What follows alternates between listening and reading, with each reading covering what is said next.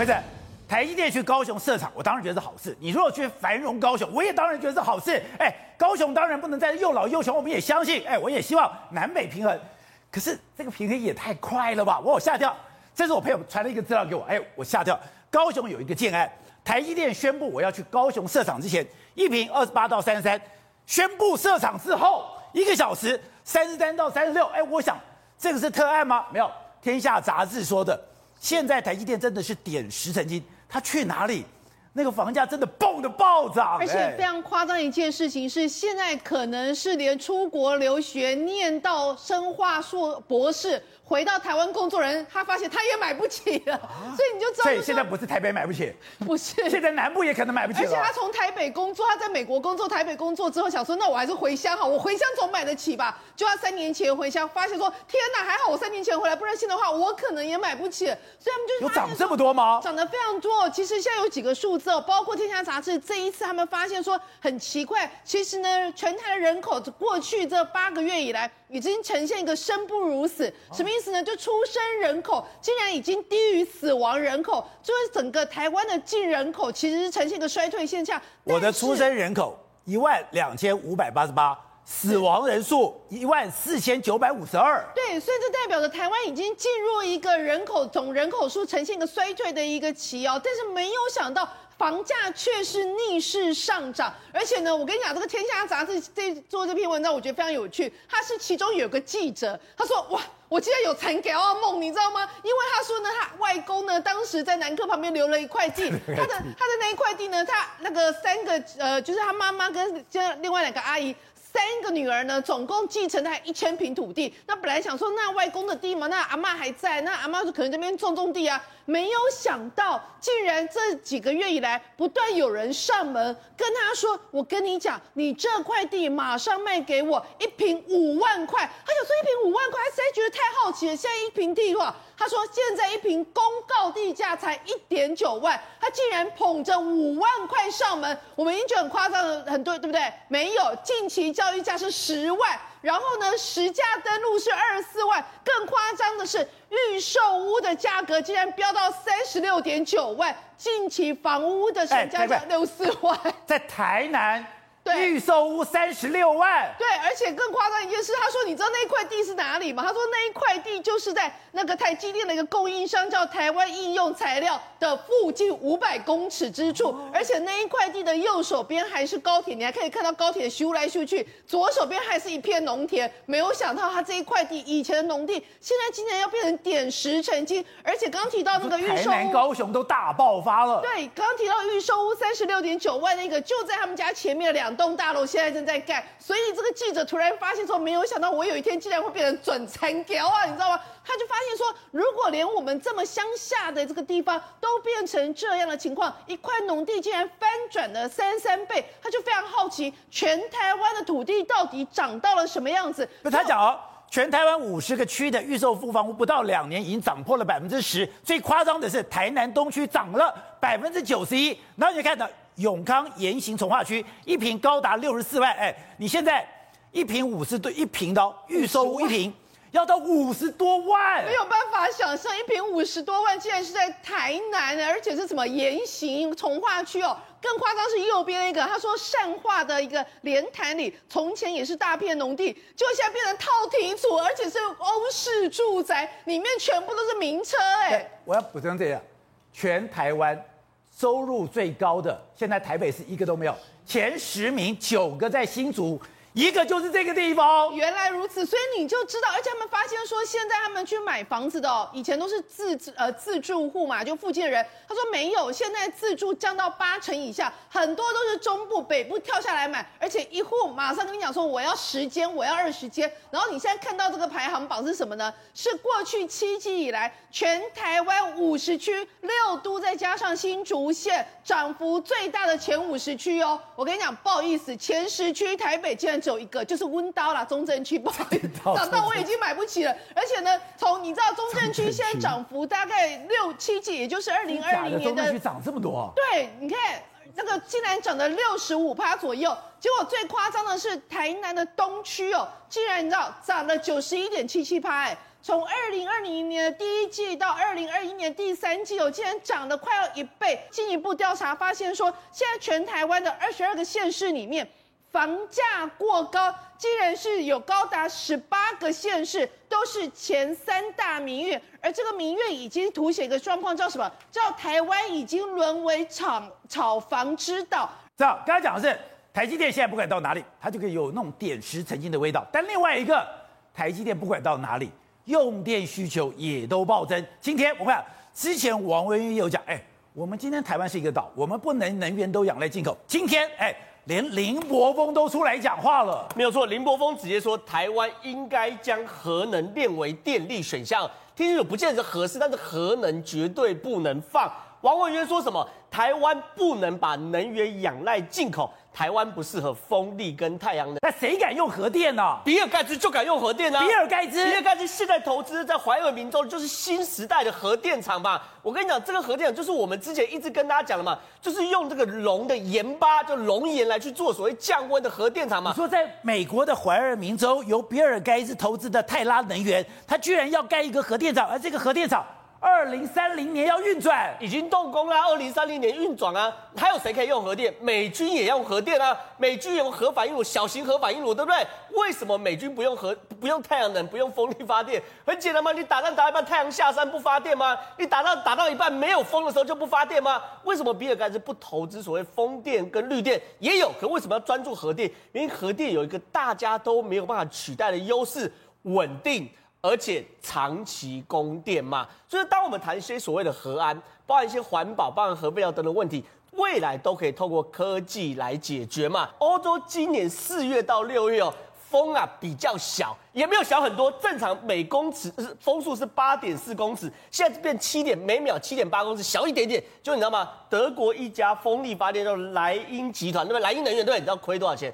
因为风小了一点点，亏一百五十亿台币啊。集团营收掉二十二趴，这容易这容易发生什么事？原因很简单，因为极端气候，就今年夏天超热，然后没有什么风，对，没有什么风的前提，这样风力发电就挂了。同时期哦，英国因为英国四分之一是风电，就风小，光光是因为风小，你知道英国电价一度电多少钱？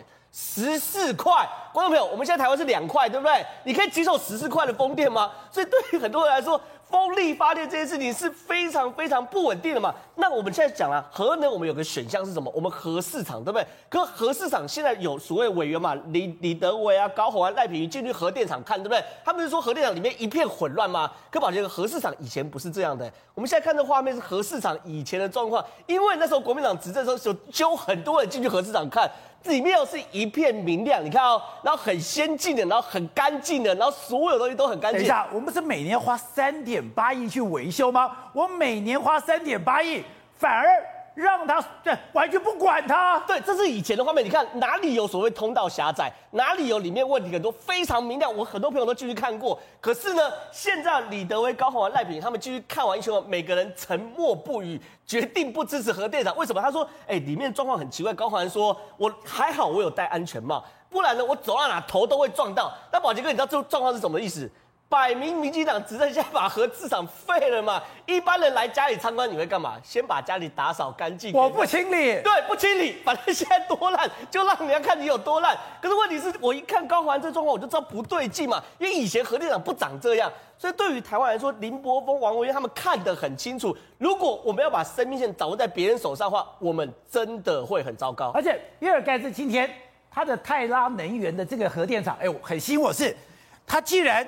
只要十亿美金，哎，不到三百亿台币。可是以前，以前传统的核电厂要两百五十亿美金，差这么多。绿电啊，风力发电要两兆台币啊，这差更多。为什么？原因很简单，过去核电厂因为它的危险性，所以我们有非常非常多这种核能安全上的考量。可是太阳能源这个核电厂，我想讲了，它的危险性是降低的，它系数是降低，而且它的核反应炉微型化。所以呢，我帮大家算一笔很简单的账了。我们现在不要核四，对不对？核四一年是发两百一十亿度电，这是大家要承担的。可是呢，我们呢，一度电我们收购六块的风电，对不对？要花一兆三千亿去收购。然后呢，我们六百六十支的离岸风电光插进去要花六千亿把它插上去。所以呢，我们呢花了两兆，在二零三零年代，在我们台湾这边弄了非常多的离岸风电机。你知道一年发多少亿度电？